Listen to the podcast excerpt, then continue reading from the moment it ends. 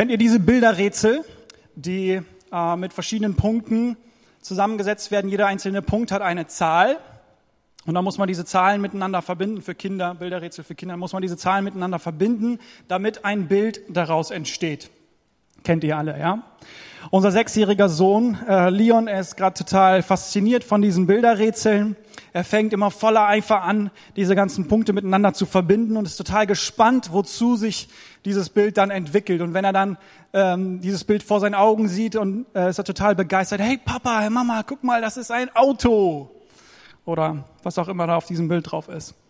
Als Erwachsene, wenn wir auf solche äh, Bilderrätsel schauen, müssen wir oft schmunzeln, weil wir gleich auf den ersten Blick oft schon erkennen, was sich hinter diesen Punkten verbirgt. Wir haben da einen geübten Blick für. Und was für die einen offensichtlich ist, ist für die anderen manchmal nicht ganz so einfach zu deuten.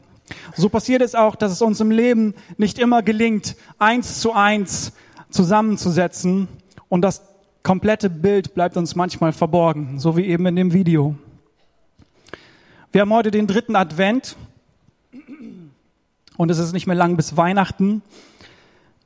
Aber für immer mehr Menschen ergibt Weihnachten keinen richtigen Sinn mehr.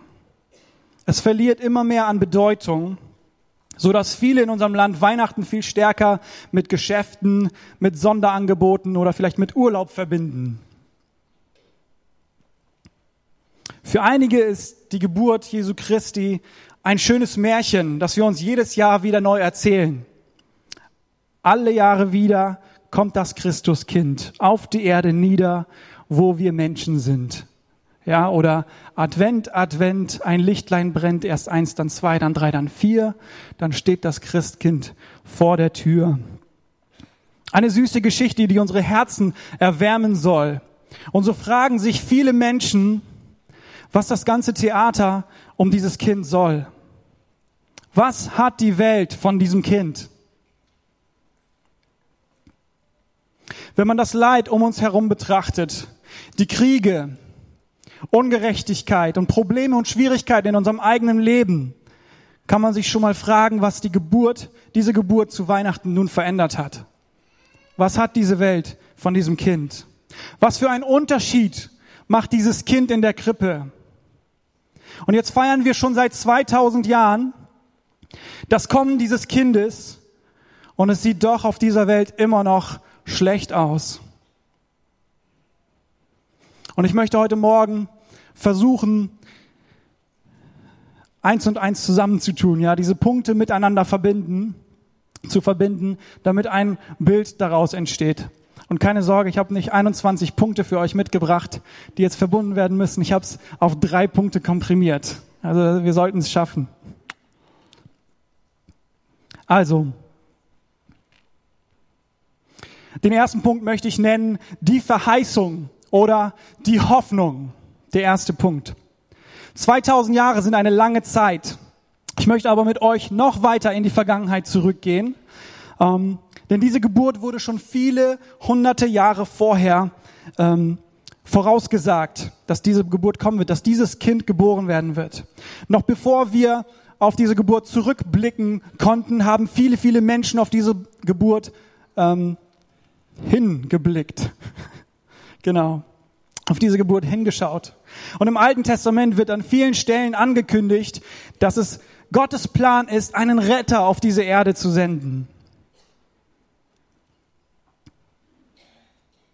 Jemanden, der dem Unrecht ein Ende macht. Und ich möchte heute Morgen eine dieser Stellen aus dem Alten Testament mit euch teilen. Sie steht in Jesaja 9, 1 bis 6. Wir wollen das jetzt gemeinsam lesen und ich bitte euch dazu aufzustehen.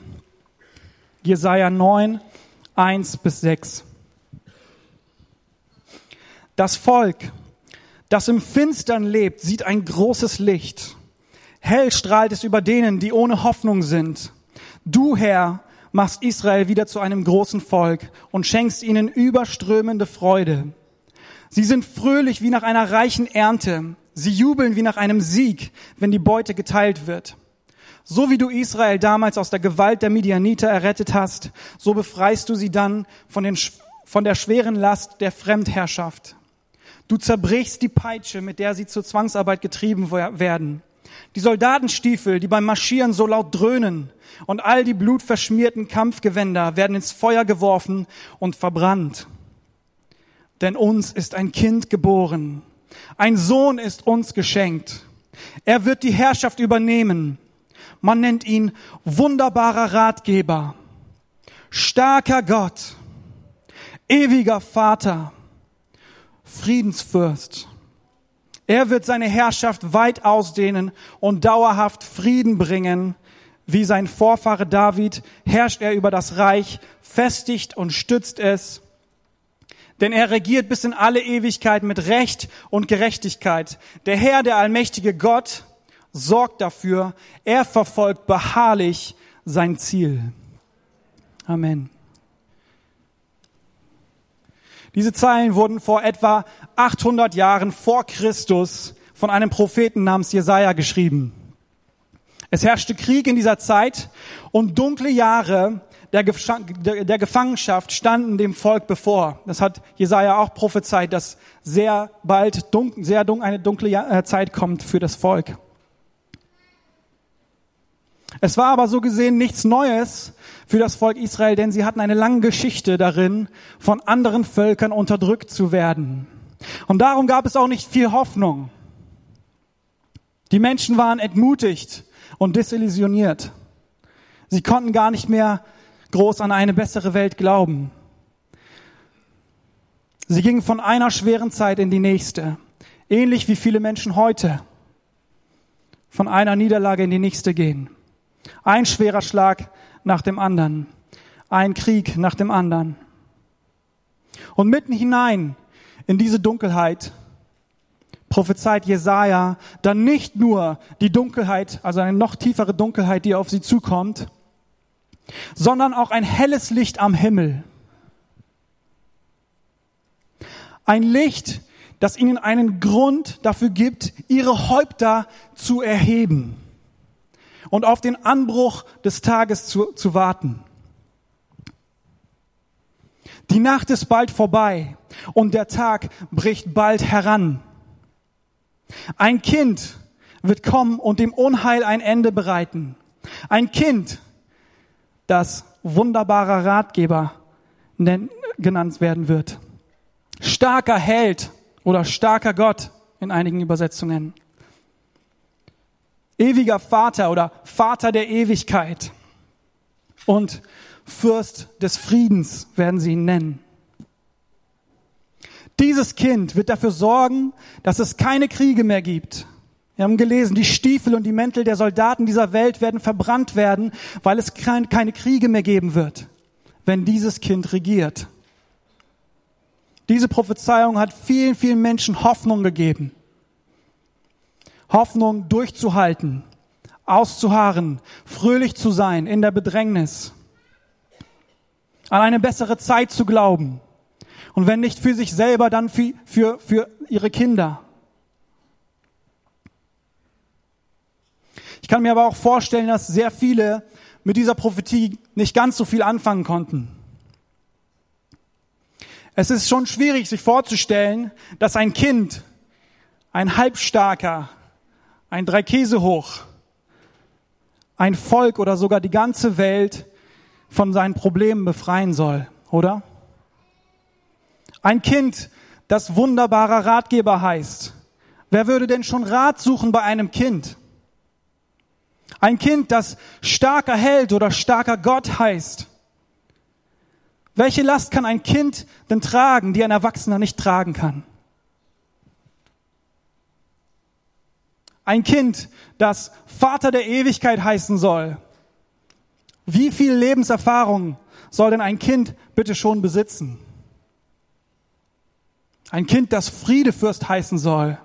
Wie soll ein Kind Frieden bringen, wenn doch die größten Könige, Politiker und Gelehrten es nicht schaffen, für Frieden auf diesem Planeten zu sorgen?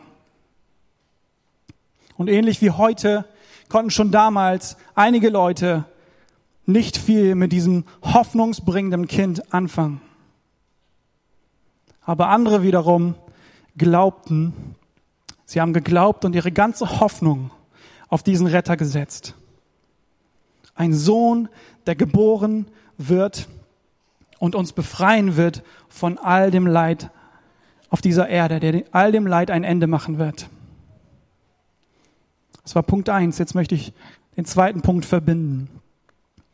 Ich nenne ihn die Erscheinung oder der Stern. Etwa 800 Jahre später, nach dieser Prophetie von Jesaja, Israel lebt immer noch in Gefangenschaft. Nur die Herrscher haben sich ab und zu abgewechselt. Und hier leuchtet plötzlich ein helles Licht, mitten in der dunklen Nacht. Es steht ein neuer Stern am Himmel. Wem die Weihnachtsgeschichte bekannt ist, der weiß, worüber wir hier gerade reden. Tatsächlich, ein Kind wird geboren auf außergewöhnlichste Weise und sein Name war Jesus Emmanuel. Engel begegnen verschiedenen Menschengruppen und erzählen ihnen, dass der Retter da ist, dass er geboren wurde ist und alle äh, und auf diese Erde gekommen ist. Und tatsächlich, wie Jesaja es geschrieben hat, die Freude ist groß, die Nachricht verbreitet sich durch das Land und die Hoffnung beginnt rapide zu wachsen. Und wir erleben es tatsächlich, der Junge wächst auf und bereits mit zwölf Jahren verblüfft er alte Männer, die ihr ganzes Leben lang damit verbracht haben, das Alte Testament zu studieren, mit seinen Gedanken und seinem Verständnis für Gottes Wort. Und sie fragen sich, was ist das für ein wunderbarer, weiser Ratgeber, der vor ihnen steht? Weiter als junger Mann verwandelt er auf einer Hochzeit Wasser zu, zu Wein. Ja, und nicht nur einfach zu irgendeinem Wein, sondern zu dem besten Wein, den es auf dieser Hochzeit gab. Und wir alle wissen, dass es mehr Zutaten braucht für guten Wein als Wasser.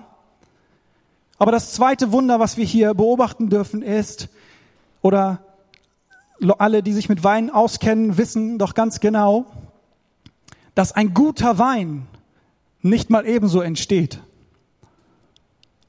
Ein guter Wein braucht Zeit. Ein guter Wein muss lange vor sich her gären. Sagt man das so? Ich kenne mich nicht so mit Wein aus. Aber er braucht viel Zeit und Jesus ist dort und an einem Tag macht er nicht nur aus Wasser Wein, sondern er macht den besten Wein, den es auf diesem Fest gibt. Er ist der Vater der Zeit. Die Zeit ist für ihn kein Hindernis. Später eine Frau, die auf frischer, frischer Tat ertappt äh, wurde beim Ehebruch, fürchtet um ihr Leben, weil ihr Dorf kurz davor ist, sie für diese Tat zu steinigen. Und dieser junge Jesus, dieser junge Mann stellt bloß eine Frage. Wer unter euch ohne Sünde ist, werfe den ersten Stein. Und kurz darauf ist keiner mehr da, der diese Frau, dieser Frau das Leben nehmen will. Er ist der Fürst des Friedens. Er hat ihr Frieden gebracht. Und später befindet er sich mit seinen Freunden in einem wilden Sturm auf dem Wasser in einem winzig kleinen Boot. Einige seiner Freunde, Freunde waren Fischer und haben ihr halbes Leben auf dem Wasser verbracht. Und der Sturm war so schlimm, dass selbst sie um ihr Leben fürchteten. Und plötzlich redet dieser junge Mann zu dem Sturm und gebietet ihm still zu sein. Und der Sturm gehorcht. Die Wellen glätten sich. Ein starker Gott. Er war mehr als nur ein Mensch.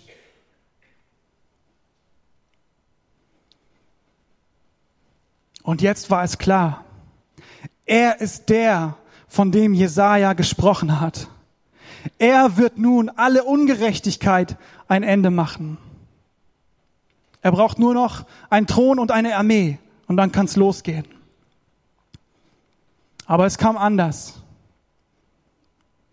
Alle warteten darauf, dass aus dem Kind der Hoffnung ein Mann der Herrschaft wurde. Aber er wollte dieses Bild einfach nicht bedienen. Anstatt zu regieren, hat er gedient. Anstatt zu richten, hat er geliebt. Anstatt die Besetzer zu zerstören, hat er sich selbst verwunden lassen und sein Leben ohne jegliche Widerwehr weggegeben an einem Kreuz, das für Verbrecher reserviert war.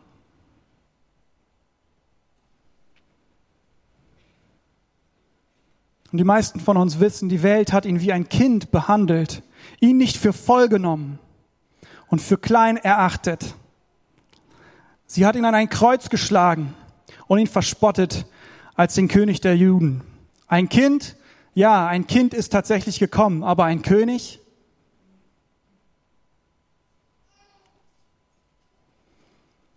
Und die Geschichte verläuft weiter. Kriege gingen weiter bis heute. Das Unrecht, Unrecht regiert weiter bis heute. Unterdrückung findet bis heute immer wieder neue Gesichter. Bis heute. Und Menschen fragen sich, was soll das Theater um dieses Kind? Was kann dieses Kind für diese Welt tun oder was hat dieses Kind für diese Welt getan? Wie kann dieses Kind mir schon helfen. Jetzt bin ich schon beim dritten Punkt.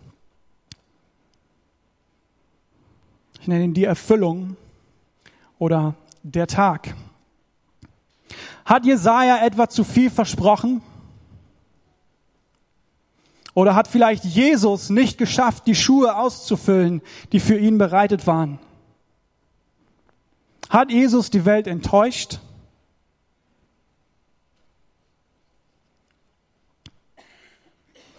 Wenn du dich heute Morgen in dieser Frage wiederfinden kannst, dann möchte ich dir helfen, diese, diesen letzten Punkt zu verbinden.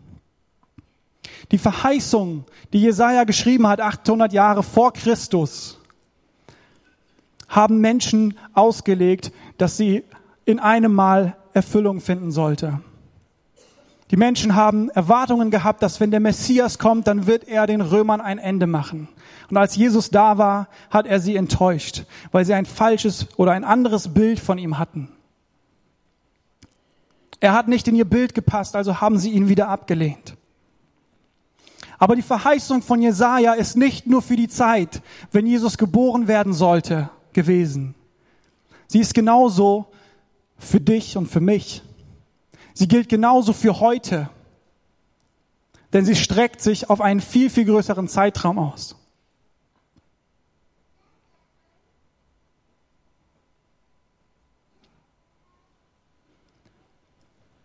Die Menschen haben geglaubt, wenn der Stern am Himmel erscheint, dann wird er den Tag mit sich bringen und es wird schnell passieren.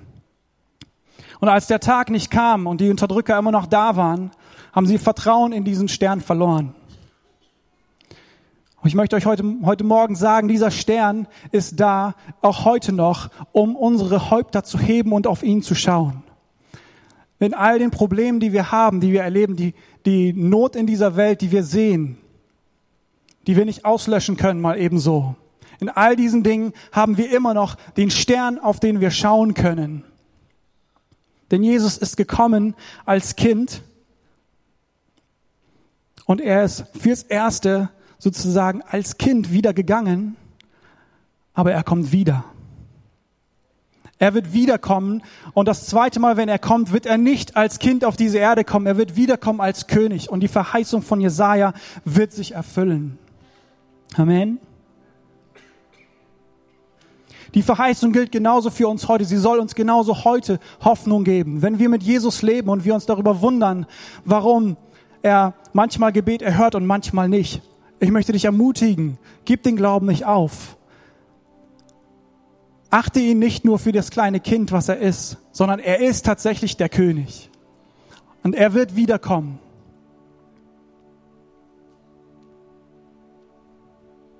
Und der Tag wird kommen, an dem es, an dem Kriege verschwinden werden. Der Tag wird kommen, an dem er der König sein wird. Und das Schöne an der Geschichte an Weihnachten und das, warum wir das seit 2000 Jahren feiern, um uns wieder zu erinnern, obwohl wir wissen, wie sein Leben weiter verlaufen ist, ist dieses, dass wir dass er uns bewiesen hat, dass diese Verheißung stimmt. Indem er gekommen ist, aufgetreten ist als Kind auf dieser Welt und sich nicht protzend dargestellt hat, sondern demütig, unscheinbar. Aber er hat sich uns gezeigt. Er hat sich der Welt gezeigt. Er hat sich der Welt offenbart und der Welt die Gelegenheit gegeben, dir und mir die Gelegenheit gegeben, ihn zu erkennen und unsere Hoffnung auf diesen Stern zu setzen. Unsere Hoffnung auf dieses Kind zu setzen. Unser Vertrauen auf ihn zu setzen. Dass wenn er wiederkommt, als König und als Herrscher, in seiner vollen Macht und Pracht, voller Weisheit, die jeden Verstand übertrifft. Die Klügsten wird er in den Schatten stellen. Und sein Rat enttäuscht niemals, auch schon heute. Keiner kann sich mit seiner Kraft messen, denn er ist ein unüberwindbarer Held. Er ist stärker als jeder Mensch. Er ist Gott. Seine Herrschaft ist nicht zeitlich begrenzt, denn er muss sich der Zeit nicht beugen. Er kann nicht vergehen, denn die Zeit ist in seinen Händen. Nicht die Zeit herrscht über ihn, sondern er herrscht über die Zeit. Wo er regiert, gibt es keinen Krieg mehr, denn unter seiner Herrschaft ist jeder zufrieden. Bei ihm kommt jeder zur Ruhe, weil der Friede sein Land regiert. Und ich möchte meine Hoffnung setzen, ich möchte meinen Blick auf den Stern setzen und meine Hoffnung setzen auf dieses Kind, das gekommen ist. Weil ich weiß, dass er als König wiederkehren wird. Und wenn er kommt, dann möchte ich hier auf dieser Erde sein und ihn erwarten. Ich möchte ihn erwarten und ich möchte sein sein, ja, ich möchte ihm gehören. Ich möchte dabei sein, wenn er kommt und diese Welt übernimmt. Er baut sein Reich schon jetzt, das wissen wir. Ja, Jesus tut Wunder. Er heilt Menschen. Gebet, er erhört Gebet. Ja, er baut sein Reich in unseren Herzen. Er baut sein Reich überall auf dieser Welt. Er hat diese Welt bewegt wie kein anderer. Er ist der Weltbeweger. Ja, wir datieren unsere Jahre nach seiner Geburt. Es gab keinen anderen Menschen, der so die Welt bewegt hat wie er. Aber wir dürfen wissen, das, was wir von ihm kennen, ist nur ein Schatten von dem, wer er wirklich ist. Das, was er bisher von sich gezeigt hat, ist ein Stern, aber der Tag wird kommen. Wenn du heute begeistert bist von deinem Jesus, wenn du heute begeistert bist, dass Jesus Wunder tut, Menschen heilt, dich versorgt, dann darfst du dich freuen auf den Tag, wenn der Tag anbricht, wenn das helle Licht kommt, wenn nicht nur ein Stern am Himmel steht, sondern es wirklich hell ist und es keinen Raum mehr für Dunkelheit gibt. Amen. Hey, wir dürfen uns darauf freuen. Und wir dürfen das feiern an Weihnachten. Wir dürfen uns erinnern, dass er gekommen ist, dass er sich klein gemacht hat für uns, unscheinbar und sich verletzbar gemacht hat, dass er geliebt hat und nicht geherrscht hat. Und wir dürfen wissen, dass er der wahre König ist. Und dass eine zweite Seite kommen wird, die alles in den Schatten stellen wird, was wir bisher kennen. Hey, ich möchte euch ermutigen, wenn ihr entmutigt seid oder wenn ihr manchmal euch selber fragt, was hat dieser Jesus in meinem Leben? Was macht er für einen Unterschied in meinem Leben? Was macht dieses Kind in der Krippe in meinem Leben? Da möchte ich dich ermutigen, daran festzuhalten, was Jesaja geschrieben hat. Es wird kommen. Er hat es uns schon als Beweis in die Hand gelegt, dadurch, dass er tatsächlich geboren ist und sich erkennbar gemacht hat. Wir müssen nur geduldig sein. Und wenn du heute Morgen hier bist und sagst, ich kenne diesen Jesus nicht, ich habe noch keine Erfahrung mit ihm gemacht oder, oder du weißt, dass dein Leben nicht in sein, seiner Hand ist, deine Hoffnung liegt nicht bei ihm, du setzt deine Karten nicht auf ihn, vertraust nicht darauf, dass er wiederkommen wird, dann möchte ich dich einladen. Ich möchte dir die Gelegenheit geben, heute Morgen diese Entscheidung zu treffen. Es ist die beste Entscheidung, die du treffen kannst in deinem Leben. Deine Hoffnung auf dieses Kind zu setzen, auch wenn es klein und unscheinbar ist. Deine Hoffnung auf den Stern am Himmel zu setzen. Denn dieser Stern wird den Tag zum Vorschein bringen. Und ich möchte dich bitten, tu nicht, mach nicht den Fehler, den viele, viele, viele Menschen gemacht haben, die Jesus angesehen haben, die sich damit beschäftigt haben und ihn einfach nur für ein Kind gehalten haben. Ihn einfach nur für ein Christkind, ein Märchen in einer Krippe halten, das jedes Jahr wieder erzählt wird. Tu nicht diesen Fehler. Ich möchte dich einladen, dass du den Schritt des Glaubens gehst, dass du sagst, ja, ich möchte daran glauben, ich möchte diesen Jesus kennenlernen, ich möchte, dass dieser Leben, Jesus mein Leben verändert. Und auch wenn er jetzt noch nicht die Weltordnung wiederherstellt, möchte ich, dass er in meinem Herzen regiert. Dann möchte ich, dass sein Reich schon in meinem Herzen Fakt ist. Und ich möchte ihm dienen. Wenn das dein Wunsch ist heute Morgen, möchte ich dir jetzt die Gelegenheit geben, gleich deine Hand zu heben. Ich möchte die Gemeinde bitten, einfach ihre Augen zu schließen, damit es ein privater Moment werden kann. Schließt eure Augen mit mir.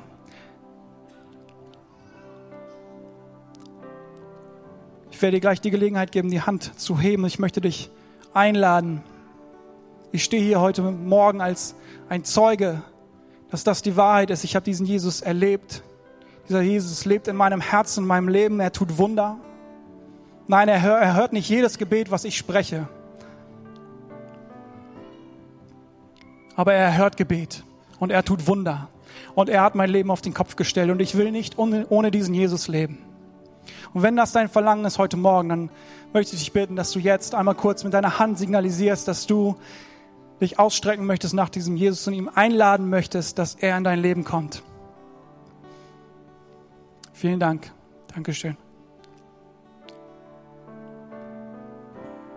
Noch jemand? Lass diese Chance nicht vorbeigehen. Viele Menschen haben den Fehler gemacht und haben ihn verschätzt. Aber er ist der König, er wird kommen. Liebe Gemeinde, steht mal mit mir auf. Wir wollen zusammen beten. Ich möchte mit euch, die ihr gerade die Hände gehoben habt, möchte ich ein Gebet sprechen, das ihr mir nachbeten dürft.